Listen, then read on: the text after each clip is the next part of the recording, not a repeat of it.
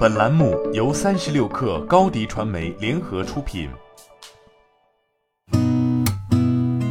八点一刻，听互联网圈的新鲜事儿。今天是二零二二年四月二十号，星期三。你好，我是金盛。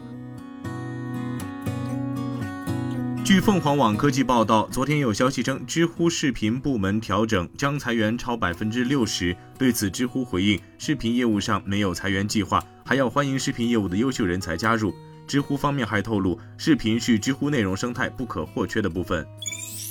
据澎湃新闻报道，四月十八号，一则题为“深夜对话在桥洞下打地铺的小哥们”的视频在网上引发热议。饿了么相关负责人表示，平台规定，团队骑手可以由站长统一安排食宿，如果部分骑手不习惯或不接受统一住宿，可以获得住宿补贴，具体补贴金额不方便对外。骑手可以联系各自的站长或配送经理了解具体的保障措施。美团外卖表示，三月二十九号，其联合多家爱心企业推出爱心酒店、宿舍、场馆供跑单骑手住宿。上述视频中的美团骑手是刚入职一个月的新骑手，对住宿申请流程不是很了解，所以选择自行解决。目前已经寻找到该名骑手，并安排到爱心酒店住宿。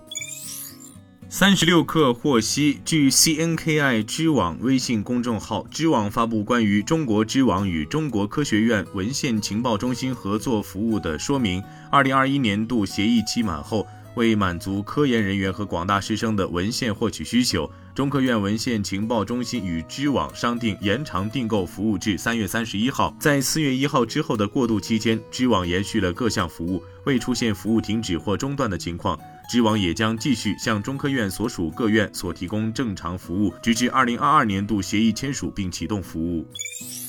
国务院联防联控机制举办新闻发布会，有记者提问：受疫情影响，在部分地区最后一公里还有最后一百米的配送问题非常突出，邮政快递业在这方面将如何发挥作用？国家邮政局市场监管司副司长边作栋介绍。针对部分地区在最后一公里和最后一百米的配送问题，我们目前已经安排了四方面的工作，包含根据地方政府的实际需要，配合做好应急物资和生活必需品的运输和配送。各地邮政快递企业都纷纷自发组成志愿者团队或者保工突击队等。据中新网报道，近日有消息称，网商银行暂停支付宝转入功能。支付宝相关工作人员称，网商银行基于业务规则调整，逐步停止支付宝余额转入的功能，同时仅支持本人绑定的银行账户转入。如果商家需将支付宝余额提现并转入网商银行，可以先提现至本人的其他银行卡，再从该银行卡转账至网商银行。目前，收钱码商家将支付宝余额提现至银行卡是无需支付手续费的。据发改委官网消息，下一步将全力做好大宗商品保供稳价工作，密切跟踪大宗商品市场和价格走势。持续加强监测分析，做到及时发现问题、及时研判形势、及早应对处置，切实保障市场供应，加快优质产能释放，加强价格和储备政策协调联动，发挥储备调节作用，强化储备和进出口调节，强化市场预期引导，及时发布市场信息，加大市场监管力度，严厉打击囤积居奇、哄抬价格、散布虚假信息等违法违规行为，坚决遏制过度投机炒作。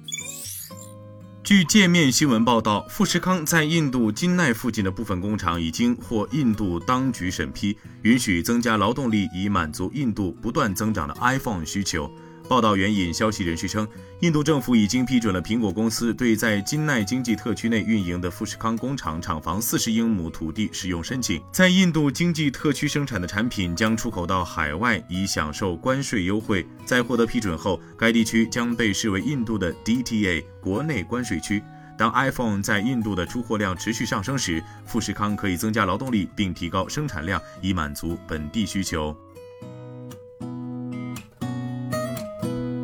今天咱们就先聊到这儿，我是金盛八点一刻，祝您一天好心情。